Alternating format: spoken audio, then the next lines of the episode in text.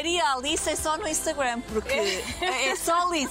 É, é Alice, oh. Maria Alice é no Instagram e está lá muito bem. Foi a minha irmã que inventou. A Carlota. A Carlota. Uma das sim. tuas melhores amigas e com muita história é. para contar, essa, essa vossa relação. É verdade, é verdade. Passeavam aqui, nós estamos no, no Palácio Marquês de Pombal, Marquês de Pombal. em Oeiras. Passeava, eu e o meu irmão Diogo passeávamos Que é mais velho aqui. que tu. Mais três anos do que eu, sim. E aí passe... crescemos aqui, eu nasci em Oeiras, ele por acaso não, nasceu em Lisboa, mas vivemos aqui, crescemos aqui e portanto Oeiras faz parte da nossa vida desde sempre. É a tua casa? Ainda te sentes É. em casa aqui? Sim, sim. Eu fui viver para fora e voltei para casa, voltei para Oeiras, para a terra onde nasci. O que é que gostas mais deste sítio? Olha tudo, é isto. É muito bonito. Eu adoro quando os, os nossos convidados nos trazem para sítios que eu não conheço. E eu não conhecia este jardim. É lindo. É lindo, é verdade, é verdade. Oeiras é a proximidade com o mar, sabes, que é maravilhosa. É o ter Acalma-te o mar? Imenso, sim, sim, sim. Eu cresci, eu, aliás, eu cresci a dar o um mar como garantido. Eu só quando fui para Coimbra estudar é que apesar do Rio Mondego ser lindo, sentia falta de qualquer coisa e depois percebi que era o mar. O mar, as ondas, o cheiro, não é? É, sem dúvida. Tão bom, tão bom. Eu Chegava percebo. cá quando vinha de fim de semana e ia, nem ia à casa, ia ver o mar, ia para a praia. E depois, só depois é que comecei a perceber que efetivamente o que eu sentia falta era do mar. E, e eu ainda hoje em dia faço questão de viver ao pé do mar. Alice, já temos uma barriga considerável. Já. Saltos altos. Isto é lindo. Mas duas princesas precisam de um castelo ou de um palácio, neste caso. Vamos até lá? Vamos. Vamos jantar, que tu precisas ficar confortável. Obrigada. Alice, tu és a cara da paz, da tranquilidade, da simpatia. Assim desde pequenina. Por acaso, acho que sim. Sim, pelo menos muitas pessoas me dizem isso. Não é que eu reconheça isso em mim, mas é o que muita gente diz. Ah, tu estás sempre bem, estás sempre tranquila. Bem, há dias que estou, há dias que até não estou, mas se calhar aparento. Se calhar a verdade E o que é que tira essa paz, essa tranquilidade? Porque parece-me que deve ser algo assim. É difícil, é difícil, é Difícil. verdade. Nisso eu saio um bocadinho ao meu pai, eu acho. Mas, eh, não sei, al- algumas injustiças tiram a mentira, não gosto nada de mentiras e foi horrível ter que mentir aqui vários meses. Já vamos a essa parte, porque foram várias vezes várias de mentira. vezes, sim. Ahm, mas sim, eu acho que é mais isso, injustiças e mentiras. De resto, acho que é difícil tirarem-me a minha paz. Cada vez mais difícil.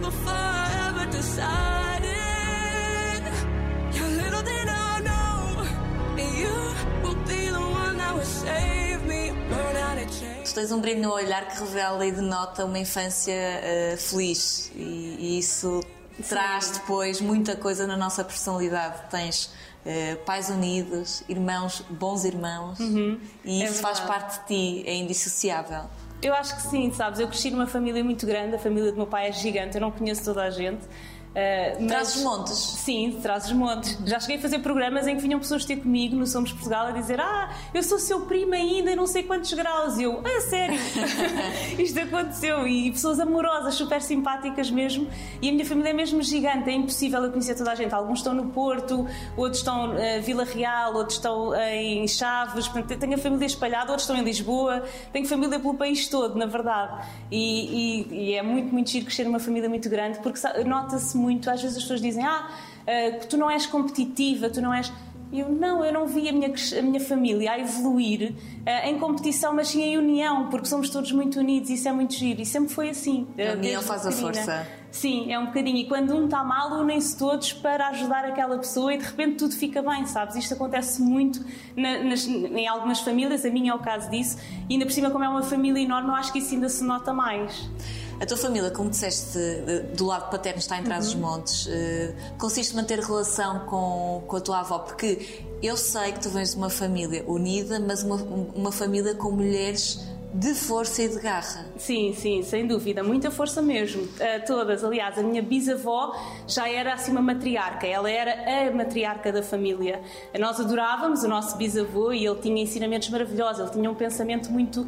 Nós dizíamos que era muito à frente do tempo dele, muito à norte da Europa, sabes? É muito engraçado, muito diferente daquilo que é o habitual em Portugal, mas com uma inteligência que eu, nós admirávamos todos imenso. E a minha bisavó era a força, a minha bisavó era o fazer, o andar para a frente, o fazer crescer, o, expandir, eh, comprar, eh, era tudo, sabes? Ela Era essa a bisavó que era apaixonada por plantas? Era, era. E sabia tudo.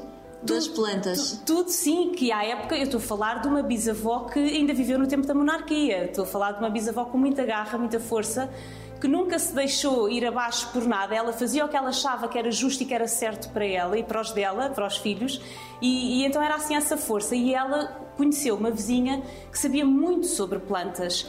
Ah, isto numa aldeia, isto no interior mesmo de Trás-os-Montes, entre Vila Real e Chaves. E então essa vizinha ensinou-lhe, ela era muito curiosa, andava sempre atrás da vizinha, que era mais velha, uma vizinha muito mais velha do que ela, a aprender desde, desde nova. E começou a saber curar com plantas. Aquilo a que hoje chamamos botânica, no fundo ela aprendeu de forma empírica, não é? Com a vida. Portanto, tratava aqueles que iam ter com ela com plantas. E já era conhecida por Sim, isso. Isso é, isso é espetacular. Já era muito conhecida na altura por isso. Muitos médicos que às tantas já não sabiam o que fazer a alguns pacientes. Eh, pediam, diziam, diziam mesmo, recomendavam: olha, eu já não consigo fazer mais do que aquilo que já fiz, procura ajuda com esta pessoa, porque esta pessoa consegue, se calhar, eh, dar continuidade à recuperação que eu não consigo fazer mais. E isso acontecia. E algumas dessas mesinhas foram passando de geração a geração. Curas-te com algumas A mesinhas. minha avó sabe muitas mesinhas da minha bisavó, da mãe, da mãe dela, sim. A tua avó, que se mantém entre os montes, já está a fazer eh, coisa- coisinhas para, para a tua filha. Já, já está a fazer. Olha, meinhas, mantas, casacos para a Benedita. A Benedita já está assim com enxoval e eu não comprei nada.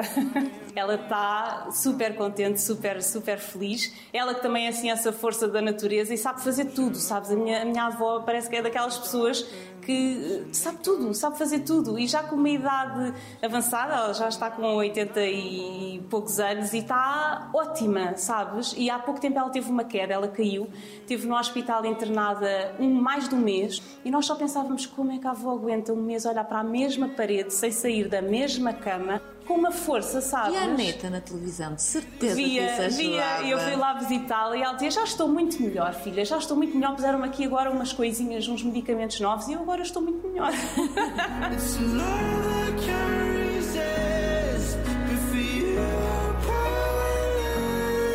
O teu pai, portanto, eh, reconhece mulheres de força, a tua bisavó, a tua avó. Uhum. Será que foi por isso que se apaixonou pela tua mãe? ah, eu acho que sim, eu acho que foi. Porque a tua mãe também tem uma história de vida muito forte. Alice. Tem, tem, uma história de vida muito densa. É uma mulher cheia, cheia de força. Ela fugiu uma guerra em Angola, ela nasceu em Angola, cresceu em Angola. Contudo, a a infância da minha mãe foi muito feliz, foi de uma educação extrema. O meu avô era assim uma, também uma força, um homem assim com gostos clássicos. Ele gostava de ir à caça, ele gostava Que de ir ao cinema. conheceste. Na altura, já na altura, nunca conheci. Nunca conheceste? Não, não, não. Ele morreu com, num acidente quando foi à caça com um amigo, ah, quando a minha mãe tinha 10, entre 10 e 12 anos, não sei, não sei precisar, nessa faixa etária, que é uma idade muito complicada. É difícil. Ah, e ela cresceu ah, com uma educação muito exímia. A minha mãe é aquela pessoa que tem muito bom gosto, tem um- uma forma de fazer as coisas em que tudo fica perfeito. Não sei, isto pode estar assim. Ela chega aqui, dá um toque e de repente ainda fica mais bonito, sabes? É daquelas pessoas que sabe facilmente acrescentar valor em qualquer situação. E, e- e o meu pai, se calhar, reconheceu nela assim algo, essa força que ela tem de conseguir viver sem pai. Ela não tinha mãe, ela cresceu sem saber quem era a mãe. Ah, e tinha, tinha a madrinha que cuidava dela, que era a madrasta, não é? Que acabava por ser a mulher do pai, e tinha os meios irmãos, ah, mas, mas pronto, ela cresceu com- sem saber quem era a mãe, sempre com essa dúvida um bocadinho dentro dela, que nunca lhe explicaram bem, porque na altura não se falava destas Até coisas hoje. tão abertamente. Até hoje, sim, ela desconfia de quem seria a mãe, quem seria. E era uma senhora com o meu nome, Alice. Era. Sim, sim, tudo indica que sim. Mas certezas absolutas não há, não há. Ela via de vez em quando, mas não tinha a certeza se era a mãe ou não. Nunca, o pai nunca lhe disse, nunca lhe esclareceu acerca desse assunto. Era um assunto assim Tabu. meio tabu na altura e ela cresceu. Na... Depois o pai morreu, portanto, sem lhe conseguir explicar, ele provavelmente estava à espera da altura certa para o fazer e morreu. Portanto, a minha mãe cresceu sempre nessa dúvida. Ele sabia que existia essa dúvida e provavelmente iria lhe explicar, mas na altura que ele achasse certa, não conseguiu. E, e, portanto, a tua mãe acaba por fugir de Angola com a dúvida. Fugiu à guerra, entretanto veio a guerra, ela continuou a viver lá com, com, com a madrinha, que ela chamava madrinha, com os meios irmãos, e entretanto veio a guerra e ela tem, que- tem que fugir todos e de- deixar tudo o que era do meu avô. O meu avô trabalhou muitos anos na CADA, que era a Companhia Agrícola de Angola, era um dos diretores da CADA, e depois, entretanto, decidiu como já não conseguia, já, já tinha evoluído tudo o que havia para evoluir lá dentro, ele entretanto decidiu que ia abrir quase que as fazendas dele. Portanto, começou a comprar terrenos, a plantar, a cultivar e começou a criar um, um impériozinho dele uh, também nesse sentido de, de, de, do cultivo e de, de criar uh, bens. E entretanto, uh, quando ele morre, tudo muda na vida do, do, da minha mãe e dos, dos irmãos. E com a, com a, guerra tudo ficou perdido. A minha mãe veio para cá sem nada, nada, nada, nada.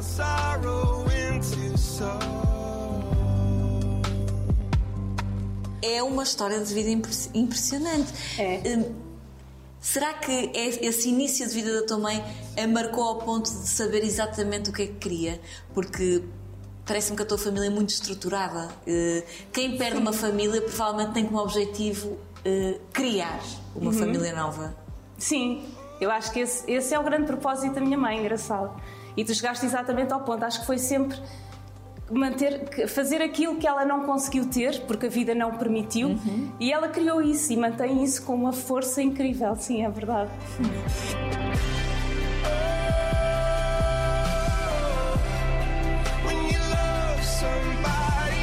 E com irmã... Já estou. Já está, já está. E grávida, é a primeira é grávida. Pior, é pior. As hormonas. Mas parece-me que também te marca nesse sentido. Teres uma grande mulher ou grandes mulheres à tua volta, marca-te com certeza. Marca. Neste, marca. Nesta tua vida. Essa liberdade que tens em ti.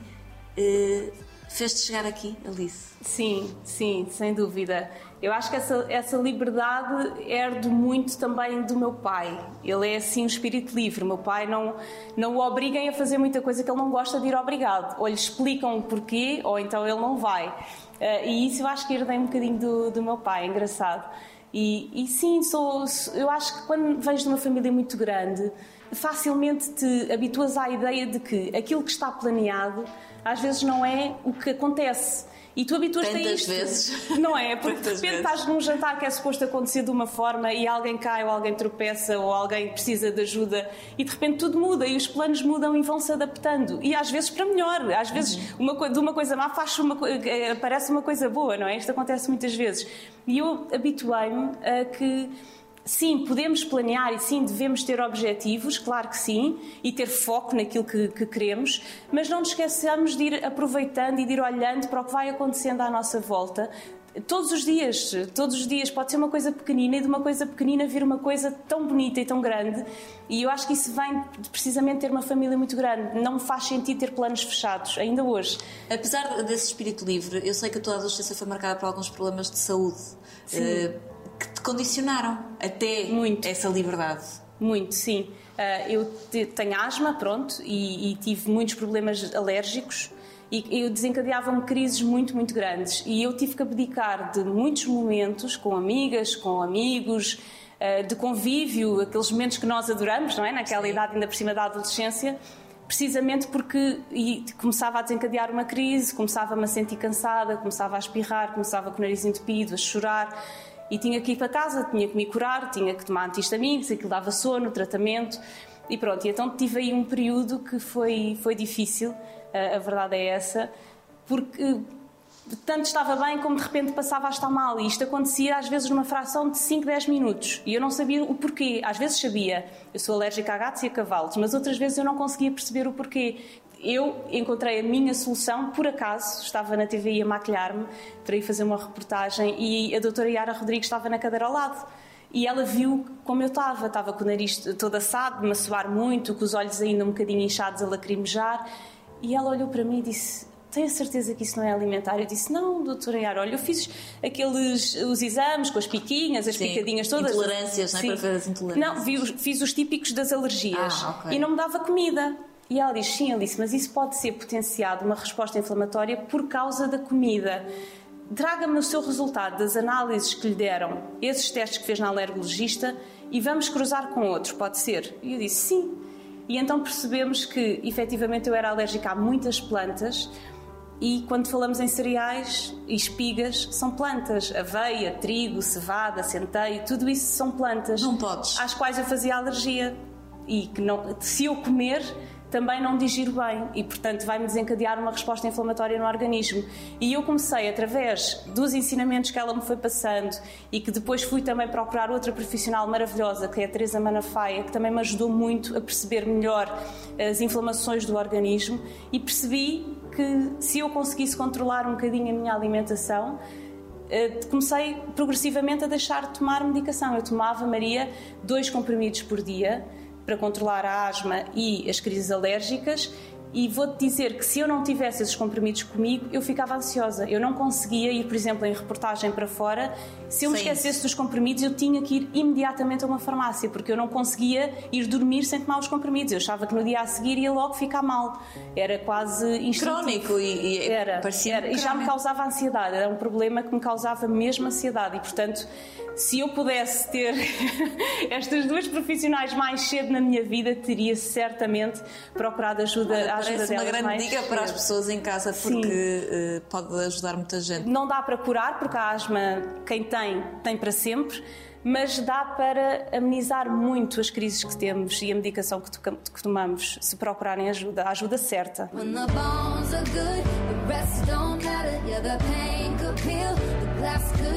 Foste a menina da família até eh, bem tarde, até que chegou a Carlota. Sim. Que se pode dizer que é uma das tuas melhores amigas, não é? É, é, é, é. E é alguém que te, ou pelo menos deve ter sido a primeira pessoa que te despertou o instinto maternal. Assim, ela era o meu nenuco. Portanto, já tens algum treino ali. A Carlota era meu bone- a minha bonequinha, assim, já, já eu dava-lhe banho, eu queria ajudar a mudar a fralda, eu queria escolher a roupa, portanto eu só atrapalhava. porque Tinhas que tinha 10? 9, 10 anos, estava ali na transição dos 9 para os 10. Ah, coitadinha da minha mãe, que com três filhos queria-se era despachar, não é? Ah, nós somos quatro da parte do meu pai, três da parte da minha mãe, e ela queria-se despachar porque tinha os outros dois para cuidar, eu incluída, e de repente estava eu ali, não, mãe, eu é que dou banho, não, eu é que mudo Não foi fralda." difícil deixaste de ser a, a menina da casa? Sabes que eu não me lembro disso ser difícil, mas por acaso os meus pais e, e os meus tios contam uma história de eu estar na sala quando a minha irmã foi para a casa da maternidade a dar connosco a dizer assim, eu e o meu irmão a refletir sobre a vida e o Diogo. Que era o mais próximo de mim, portanto eu imitava o Diogo em tudo, coitadinho, eu era a sombra do Diogo.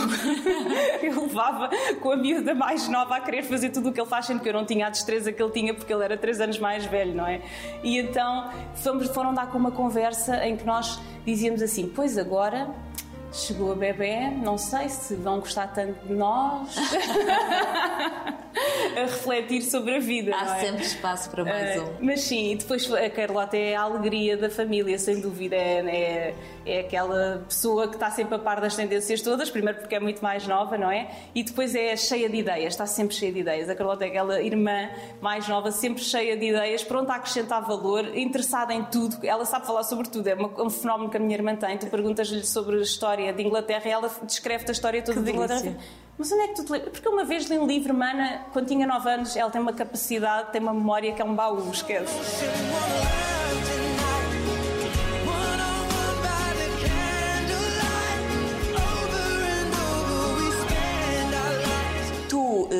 Acabas o secundário com que objetivo de vida? Eras uma rapariga sonhadora? Sabias exatamente aquilo que querias ou... Eu acabo o secundário ah, a achar que queria ser dentista. Isto porque eu usei aparelho há alguns anos, adorei a dentista que me pôs o aparelho. Ainda bem que eu não quis ser eh, médico dos olhos, estava a faltar óculos.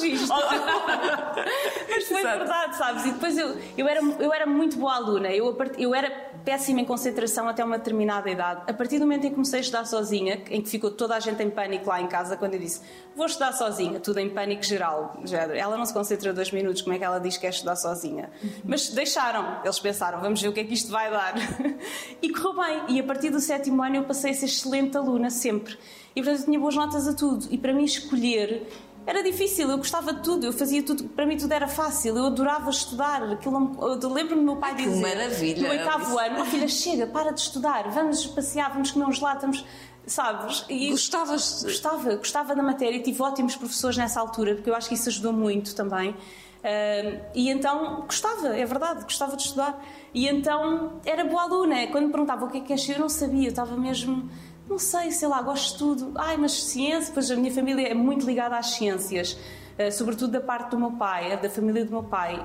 Então toda a gente me dizia ciências, ciências têm mais saída, ciências mas havia aqui um bichinho que me puxava para as humanidades. Eu tinha muito jeito para línguas, eh, muito jeito para escrever, eh, adorava escrever, e então esse bichinho também sempre esteve lá em mim. Só que era uma coisa mais solitária, porque não tenho ninguém da família ligada às humanidades, era tudo mais. Portanto, embarcaste no comboio das ciências. Embarquei no comboio das ciências, e depois, como tinha essa lembrança de, de ter essa dentista maravilhosa, eu adorava física, pensei: é isso, aparelhos, é jogos de física, isso é o meu sonho. Eu adorava, adorava que delícia! Fazer jogos de forças, eu achava aquilo máximo. Eu, é isso mesmo, eu vou pôr aparelhos. Pronto, só que depois para pôr aparelhos eu tinha que passar mal um curso inteiro porque havia toda uma outra parte que, que eu ia. Testar. Mas chegaste a fazer o primeiro ano. Fiz o primeiro ano. Sim. Como é que a tua vida dá esta volta de 180 graus? Fiz o. Então, pensei, vou fazer o primeiro ano, fiz Uh, e depois, a meio, mais ou menos a meio do ano, eu já sabia que não queria aquilo. Eu não queria E os teus pais eram pais. tranquilos nisso? Mais ou mais menos. Menos. Vou-te explicar porquê. O meu pai sempre foi todo de ciências, e pela ciência e pela razão. E, e, ele já tinha, imagina, o meu pai sempre a pensar em fazer, não é? Eu bem te disse que a minha família Sim. era assim, então sempre a pensar em vamos fazer, vamos construir, já tinha uma loja para me abrir uma clínica já tinha tudo preparado. Ai, é muito antecipado, prevenido. É, é, super, super. E então penso, eu, estás a ver a minha cara, tipo, como é que eu agora vou dizer que afinal eu não estou a gostar deste curso? Ainda por cima, eu tinha sido aquela filha que a nível de estudos, problemas zero. Zero. zero. Não tinha dado problemas nenhums. E agora como é que eu vou dizer isto? E eu, bem, lá andei, vou ter que dizer, e disse a meio do ano. Olhem, eu não, não estou a gostar muito, isto porque houve um professor sabido. Bioquímica metabólica que nos mostrou patologias orais raras, de propósito, para ver a nossa reação. E de toda a gente que estava naquela sala, daquela turma inteira, éramos muitos, eu era a única pessoa, era, não era a única, mas era a que estava claramente mais incomodada, porque tinha amigas e eu só dizia: Isto é nojento, não é, Marta? Dizia eu para uma amiga minha ela: Não, achas, faz-te confusão. E eu, eu estou aqui, isto faz muita confusão. Ainda bem que eu, não, que eu não acabei de comer, senão fica tudo cá para fora estas imagens. E havia algumas pessoas que estavam um bocadinho incomodadas, mas eu era claramente a que estava ali fora do baralho. portanto, portanto percebeste logo que não era por aí. E depois era contar aos meus pais isto, que já estavam com mil planos uh, para a minha carreira também, sempre numa de ajudar, claro, obviamente, e eu estou-lhes muito grata por isso. Mas a minha mãe percebeu o meu pai custou-lhe um bocadinho mais a assimilar, mas meses. hoje em dia percebe. Hoje em dia percebe. Ah, e agora tens provas mais documentadas que querias mesmo e devias seguir eh, Sim. outra área. Como é que se passa de um curso de dentista para. Eu ia dizer comunicação social, mas eu acho que é mais interessante até a televisão, porque a televisão uhum. já é uma coisa muito mais. não é? Rebuscada. Sim. Uh, quem é que despertou o bichinho da televisão? Olha, não sei, sabes que eu acho que isso foi muito inconsciente. Eu lembro-me de ser miúda na escola, aqui nos Salesianos, no Estoril, pertinho aqui de onde estamos, de ouvir de brincar muitas vezes no intervalo, na altura em que se via muito a Manuela Moura Guedes no jornal da TVI à noite. Sim. E lembro-me muitas vezes de nós brincarmos a imitar a Manuela. Era, era a abertura do jornal icónica, sabes? E então brincávamos a isso, brincávamos a outros programas, vários, sei lá, imitávamos vários formatos, mas como toda a gente faz na escola, eu não acho que seja uma coisa eh, muito associada a mim ou muito presa a mim, até porque muitas vezes quem puxava a brincadeira eram outras amigas. Sim. E brincávamos muito a isso como brincávamos a imitar Spice Girls e por aí fora. tudo um pouco. Sim, tudo um pouco. E há uma e eu não sabia o que é que queria. Eu quando me tiram, quando eu percebo que a medicina dentária não é o meu caminho, fiquei um bocado perdida e até a minha mãe se assustou, porque sou a filha, mas não é isto, tem que ser outra coisa qualquer. É o quê? E eu não sabia responder e fui fazer psicotécnicos e faz, fiz os testes todos e mais alguns e não conseguia chegar a uma conclusão. E então a minha ficha de candidatura era uma coisa muito abstrata, era cada curso de, de seu reinado, sabes? Tudo diferente, Sim. umas coisas das outras.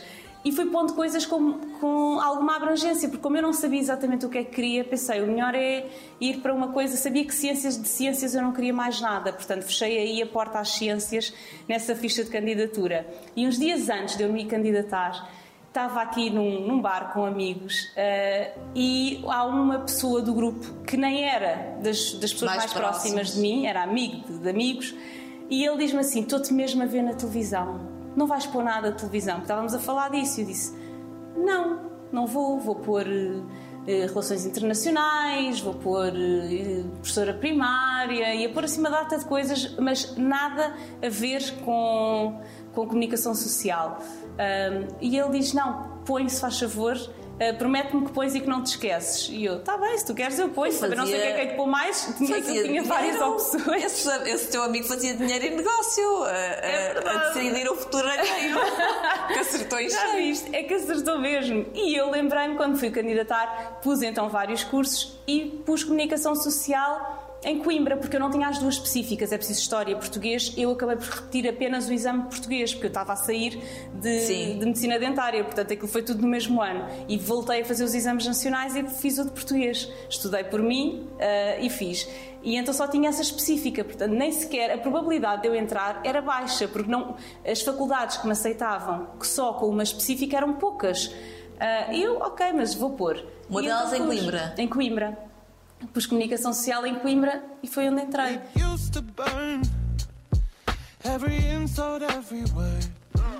E depois de estar no curso, eu sempre, sempre gostava, já, desde sempre que eu gostava de escrever, pensei, ok, então vou, ah, vou, vou para aí, vou tentar imprensa. E na altura de escolher um estágio, eu lembro-me perfeitamente, eu na minha ingenuidade, não é?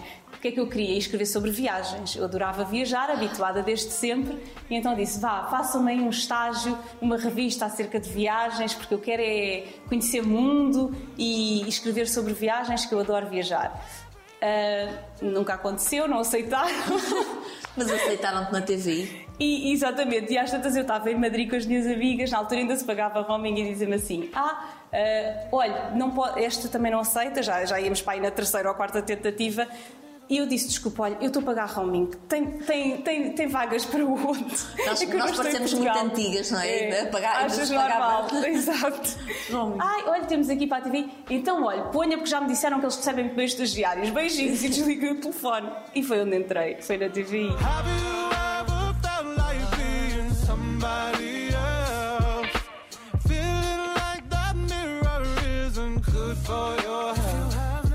Depois perguntavam-me na TVI, então e queres fazer o quê? Sei lá, eu quero aprender. Agora- E fizeste um bocadinho de tudo. Fizeste, uma produ- fizeste um estágio de produção, mas também de reportagem. Sim, sim, sim. No estágio eu fui parar, logo no meu primeiro estágio, um programa pequenino, que era o Notícias das Estrelas, relacionado um bocadinho com atores, showbiz, mas um registro mais informativo, na altura era da TV 24 ainda.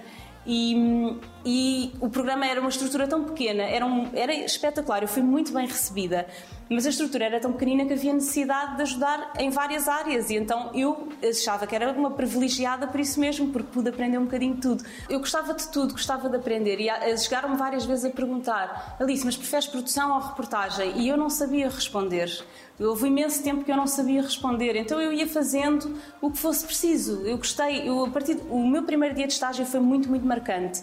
Tive um dia muito intenso, com muita coisa, aprendi muita coisa, observei muita gente a trabalhar. Calhou logo no dia do lançamento de uma novela da TVI e, portanto, eu fui Dias assistir- alvoroço Foi, esse, é? exatamente. Assistir ao lançamento da novela, aquele aparato todo, a montagem do evento, a chegada das equipas, da imprensa. Portanto, eu eh, comecei logo no meu primeiro dia a pensar: bem, isto é tão rico, eu aprendi tanto em tão poucas horas, só de observar, porque no primeiro dia não, ninguém me pediu para fazer nada, obviamente, não é? Iam-me explicando as coisas e eu observava. E eu pensei: bolas, isto é mesmo fascinante. E, e acho que a vida se me pôs no sítio certo, acho mesmo, acho que foi tudo um acaso, mas ao mesmo tempo acho que foi um acaso, se calhar mais bem pensado do que eu algum, alguma vez poderia pensar.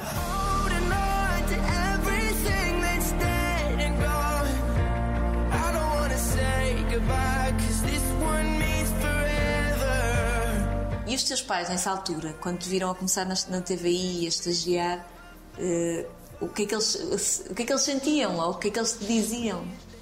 Os meus pais diziam, oh, filha, dá o teu melhor, é o que eles dizem sempre. Se gostas, fica e dá o teu melhor. E cada vez que eu ia tendo, depois eu fui começando a trabalhar ao projeto, havia um projeto aqui, eu fazia ou reportagem ou produção, outro projeto ali, e o que eles me diziam era mesmo isso: olha, aprenda, absorve, aproveita esta fase da vida em que estás disponível, em que não tens responsabilidades, para aprenderes o máximo que puderes, e se, e se gostares do sítio onde estás, te tratarem bem, te sentires bem-vinda, fica. E eu fui ficando, fui ficando projeto atrás projeto, aprendendo, aprendendo a fazer funções novas, tipos de reportagens diferentes também, porque depois passei desse programa que era tudo showbiz para de repente para a cultura, que me fascinou imenso fazer reportagens na altura também de alguns programas culturais. Uh, adorei e, e foi uma experiência que me marcou muito. Estão a ser quase 12 anos de TVI e tens bons e, e alguns amigos aqui, Sim. pessoas que trabalham contigo há, há muito tempo que já se tornaram uh, tuas amigas, mas neste processo, nestes anos todos, um, houve momentos para desilusões, houve momentos para impasses, para será que estou no sítio certo? Houve, claro, porque questionas-te sempre um bocadinho, não é? Eu acho que acabas sempre por te questionar se estás no sítio certo, se estás a fazer bem, se é por aqui o caminho. Uh, mas de repente eu acho que ao mesmo tempo as respostas iam surgindo e iam-me dizendo que está tudo bem. Continua a fazer, continua a melhorar, continua a pesquisar, continua a ter ideias. E eu acho que foi um bocadinho por aí o caminho, até que há um dia que me dizem tens que escolher produção ou reportagem. Eu, reportagem. E, e pronto, e depois foi por aí fora, foi um, um crescendo.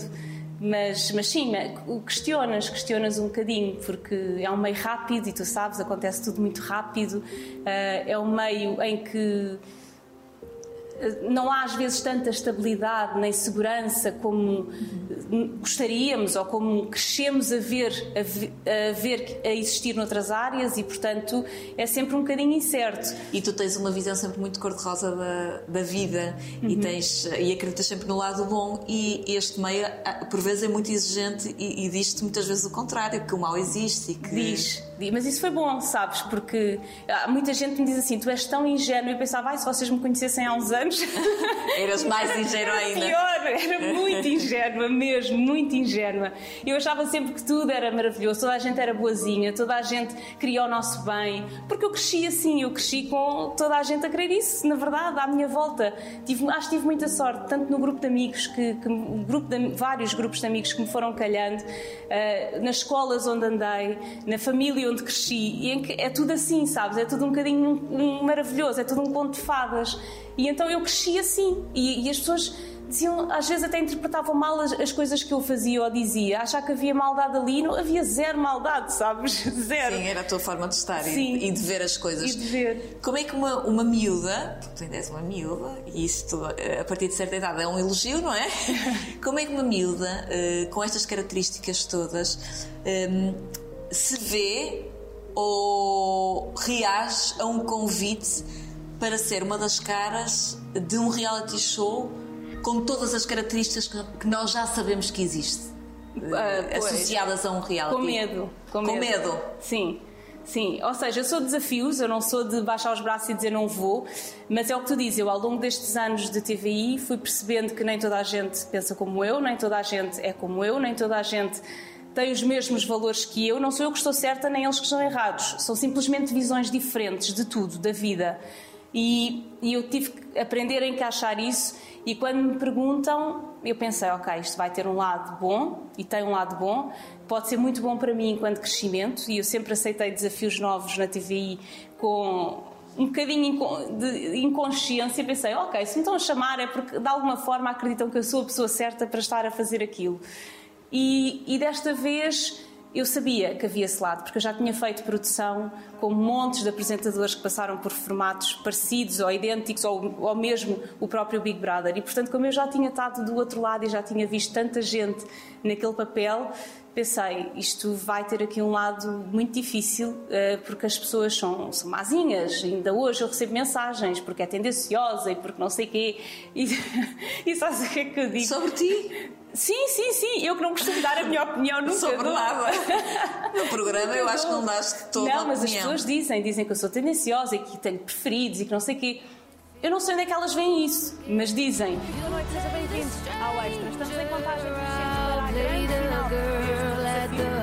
Mas tu tens que, no teu trabalho, enquanto apresentadora, hum, tens, tens os comentadores e são pessoas com personalidades muito fortes que, que, que não têm medo de dizer muitas vezes aquilo que lhes Sim. passa pela cabeça. Como é que tu, com essa personalidade, consegues gerir isso tudo? Como é que tu. eh, Porque não é fácil. Eu, ponho- eu, eu acho que nós que estamos em casa a ver, pomos-nos muitas vezes eh, do, Sim. no teu lugar. E não é fácil. Não, não é fácil. E eu própria, às vezes as pessoas ficam, eh, sei lá, assim mais chocadas com alguma coisa que houve. Eu própria às vezes fico, mas penso. O segredo é respeitar, porque não somos todos iguais e ninguém é melhor do que ninguém. Portanto, tu és melhor do que eu numas coisas, eu sou melhor do que tu noutras. E é inevitável, é a vida, somos todos assim. E mesmo a pensar, embora tenhamos opiniões diferentes, eu acho que o segredo é saber respeitar essa diferença. E isso é que também dá riqueza ao programa, porque se os comentadores tivessem todos a mesma opinião acerca dos assuntos que são debatidos ali, das imagens que vamos vendo, não tinha interesse nenhum, não é? Porque todos pensávamos que, ok, todos gostávamos de azul. Mas não, o que acontece ali é um debate que eu tento que seja o mais saudável possível e positivo possível. Às vezes é possível isso, outras vezes aquilo incendeia um bocadinho mais, tudo depende das personalidades também de, de cada pessoa e de cada comentador. Ah, mas cada um deles está ali para dar precisamente o seu contributo, a sua visão, que não tem que ser igual à do outro. E eu acho que esse é o segredo, é respeitar a diferença. Foi um formato que mudou a tua vida. Foi um formato que mudou muita coisa, sim. Eh, Eu no Somos Portugal já tinha notado aqui uma diferença grande a nível de reconhecimento das pessoas me reconhecerem, Tiveste das pessoas me abordarem. Tive, tive, tive, ainda tive alguns anos no Somos, a correr Portugal de norte a sul, país bonito que temos. E então eh, aqui o que eu notei foi aquele choque mais de que estávamos a falar dos comentários menos positivos, de muita gente. É um, é um público mais aguerrido, não é? Há uma, uma faixa do público, sim. Há outros que são uns amores. Também recebo mensagens muito queridas. Também não posso uh, ver só. Sim, não posso generalizar. Recebo mensagens de pessoas que são incríveis e comentários e uma onda de amor gigante também. Mas, mas tem também o outro lado. Este programa tem ali aquele lado mais negro. E eu lembro-me que ao início eu ficava chocada. Eu recebi mensagens tão maldosas, tão maldosas. Eu lembro-me, olha, quando fui apresentada no 2 às 10, eu, a Marta Cardoso e A Mafalda. e a Mafalda Castro. Eu recebi uma, a Mafalda que foi maravilhosa comigo desde o primeiro segundo. Eu, logo na primeira edição em que fiz o extra, fiquei chocada e ela disse: Não, recebeste isso, não te preocupes, eu recebo muito pior. E eu, a sério, mas vives bem com isso? E ela, ai sim, tu vais aprender a relativizar, não, não, não leves isso a peito, porque não é nada contigo. E eu, ok. E aquilo ajudou-me imenso, aquela conversa que eu tive com ela logo no início. E quando fomos apresentadas, eu recebi uma mensagem: Tomá, Tomá, Tomá, que dizia: És nojenta, nota-se logo que és das preferidas. Isto em relação à direção, não é? Obviamente. Os amiguinhos. E eu assim: as pessoas não estão bem. Eh, Mas é que as pessoas não estão bem, muitas delas. não me que isto- conhecem de lado nenhum para me dizer que eu sou isto ou aquilo, muito menos uma palavra destas, sabes? É tão. Forte. Como assim? Eu não digo isto a ninguém. Quanto mais estar a dizer isto a uma pessoa que eu não conheço, sabes? É horrível, é horrível. As pessoas às vezes não têm noção. Ultrapassaste esses, esses comentários. Este aqui gostou-me, este gostou-me, achei mesmo mau, achei mau, maldoso. E agora tenho aqui também A Benedita. a lágrima, a Benedita a puxar a lágrima. Mas sim, este magoou-me mesmo porque achei é tão mau. Se eu recebo isto, não imagino o que é que algumas pessoas recebem. Por exemplo, tu, a Cristina, o Manel, o que é que receberão? Porque, quer dizer, horrível, não é? Não devia acontecer. Mas espelha também muito Alice. Eu acho que a sociedade e a forma como as pessoas eh, se eh, refugiam nas redes sociais atrás de um computador Feia, para. sim, às vezes é feia. É feio e, é- e- e basicamente eles utilizam aquilo para, porque estão mal. As pessoas Sim, é estão verdade, mal, não é é? verdade, é verdade. E- E isso foi uma coisa que eu percebi com este programa, é que efetivamente muita gente não está bem e isso deixa-me deixa preocupada, mais do que triste, preocupada porque Verdade. Que país é este que deixa as pessoas tão, tão, tão assim, sabes? Eu acho que estão sensíveis para, para atacarem desta forma uma pessoa que não conhecem, têm que estar sensíveis, não podem estar bem. E, e custa-me perceber isso. Há falta custa. de amor. Há falta de amor. Porque, Sim, não sim, é? sim. Porque precisam provavelmente de um abraço. E, e é, por- e é assim que nós temos que ler essas Sim, mensagens. às vezes é, às vezes é falta de isso. amor só. Sim.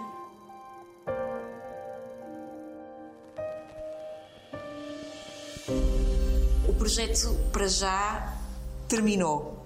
E há um- o projeto da tua vida que vem a caminho, a Benedita. Sim. Ehm, tu há pouco estavas a dizer foram meses de mentira e difíceis. Sim, foram. Porque o início da tua gravidez não foi fácil. eh, Não, não foi fácil porque eu tenho, isto já tenho desde sempre, desde muito pequenina, que eu tenho a atenção muito baixa e desmaio com muita facilidade. Isto é uma coisa que me acompanha desde os 9 anos. E nunca, já fiz mil exames médicos e não era nada. Os médicos diziam: não, você tem mesmo a tensão baixa, é uma coisa sua. O meu pai também tinha, a minha mãe também tem. Ah, e então, ah, eu- o início da minha gravidez foi. Ao início eu não sabia, não sabia que, que estava grávida, não tenho um grande sono, estava com tanto sono, Maria, era incontrolável, sabes? Era de estar aqui e de repente dizer assim, só, só, só dois minutos. E, e adormecias. Adormecia, adormecia logo, sim. Ah, mas depois dessa fase do sono, veio uma fase muito pior, que foi a das tonturas. Eu tinha muitas tonturas, eu desmaiava facilmente por causa da quebra-tensão, facilmente tinha uma quebra-tensão. Era difícil para mim baixar-me levantar-me, por exemplo, que é uma coisa que no nosso dia a dia não nos passa pela cabeça, não é? E de repente eu tinha que arranjar mecanismos de defesa para tudo isso. E então foram, foram meses difíceis. E eu pensei. Meses difíceis, mas que consiste a ultrapassar porque tinhas ao teu lado o companheiro certo. O chefe Carlos, que eu acho que as pessoas, eh, o Portugal Sim, é conhece e reconhece. E esta história, eu, eu acho que reflete muito também a forma como a tua vida acontece. Sim. Veio sem pré-aviso e porque tinha que Foi. acontecer, não Foi é? Exatamente assim, sim, foi mesmo. Eh, nós cruzámos no All Together Now, depois, entretanto, cruzámos, mas de ver ao longe, sabes? Dizer adeus, de cumprimentar as pessoas que estavam ali à minha Nunca volta. sentiste assim nada estranho ou ficava- não ficavas mais tensa nem mais. Ah, ficava, ficava. Ele é um homem bonito. É, é, É. super bonito, sim. Portanto- Não, mal nos cruzámos, sim. Nós eh, olhámos, trocámos ali uns olhares e depois eu cumprimentei toda a gente, estava ali à volta. Eu ia como convidada, Claro. não é? Ele, ele é que estava lá sempre no júri residente. E notaste que ele olhou assim mais para ti, não é? Para uma mulher linda como tu. Sim, e os dois sentimos a mesma coisa, mas ninguém verbalizou e cada um foi à sua vida. cada um foi à sua vida, cada um continuou com a sua vida, eh, como se nada fosse. E depois, mais tarde, encontramos-nos por acaso, mais uma vez. Ele também mora aqui ao pé de mim e então acabámos por eh, nos cruzar porque era inevitável. Nós moramos a três ruas de distância. Eu nem sei como é que não nos tínhamos cruzado mais cedo. Já viste? Sim, é verdade. E, e então, pronto, começámos a, a cruzar e fomos falando e, e foi crescendo uma, uma relação muito bonita, sim, a verdade é essa. Sentes que é o, o homem certo para, para ser o, o pai da tua Ah, sim, bonita? não tenho dúvidas, sabes? Desde o início que é muito giro. Quando eu, bem, este vestido já está a abrir, Não entretanto. faz mal, é que está a crescer, é que está Está- confortável está a aqui bonita ao nosso lado. Desde o início ah, que, que ele fala, que desde que soubemos, porque eu não soube logo logo ao início, ah, eu até achava que não, que não, que não estava grávida, eu estava mais magra que nunca ah, e pensei, é impossível eu estar grávida. E entretanto, quando fiz o teste, a surpresa foi maior para mim quase do que para ele, que eu pensava, como assim? E a, re- e a reação dele também deu-te deu paz? Eh, O saber. Deu, deu, deu, deu. Ele assustou-se por 3 segundos porque o teste dizia, dizia as semanas e então dizia que era mais 3 semanas e ele achava que eram mais 3 bebés. Claro, eu percebo. E ele ficou a olhar, mais 3, como assim? Não é só um. As senhoras percebem mais dos testes, eu acho, do que a maioria dos homens. Não quer dizer que alguns não percebam, mas a maioria. Então ele ficou assim por 3 segundos com preocupado do género. Agora é que a vida vai mudar mesmo, mas, mas não, afinal é só uma, só uma bendita. Mas é a pessoa certa, desde o início que ele muito, é muito carinhoso, eh, fala para a barriga, canta para a barriga, está sempre a falar com o bebê, sempre, a toda a hora. É muito E não engraçado. cozinha para a mãe, que isso deve ser um sonho. Cozinha? Muito. Ai, cozinha imenso. Ai, tão bom. imenso. Olha, um arroz de carabineiros como eu nunca comi na vida. Foi o primeiro prato que ele me fez, na verdade. Eh, E depois eh, tudo, tudo o que ele faz é bom, a verdade é essa. Ele tem muito talento. Ele também é daquelas pessoas que foi parar ao sítio certo. Eh, eu não sei se foi por acaso, porque toda a, família dele cozinha toda muito bem, mas ele foi parar ao sítio certo e acho que esteve também sempre no sítio certo à hora certa. É engraçado. Tem um percurso mais ou menos idêntico ao meu. Tenho a certeza que a. Benedita, que podemos dizer que é quase filha aqui do, da- da TVI, não é? É. Nós vamos acompanhar de certeza todo este, este crescimento dela.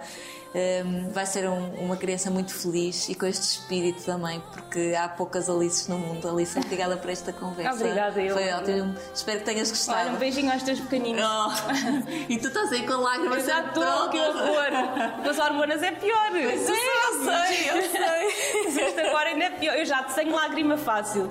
Eu também. Tenho uma personalidade, eu não sou muito fácil em algumas coisas, apesar de parecer estar sempre tudo bem, sou às vezes teimosa em algumas coisas, mas a lágrima é muito fácil.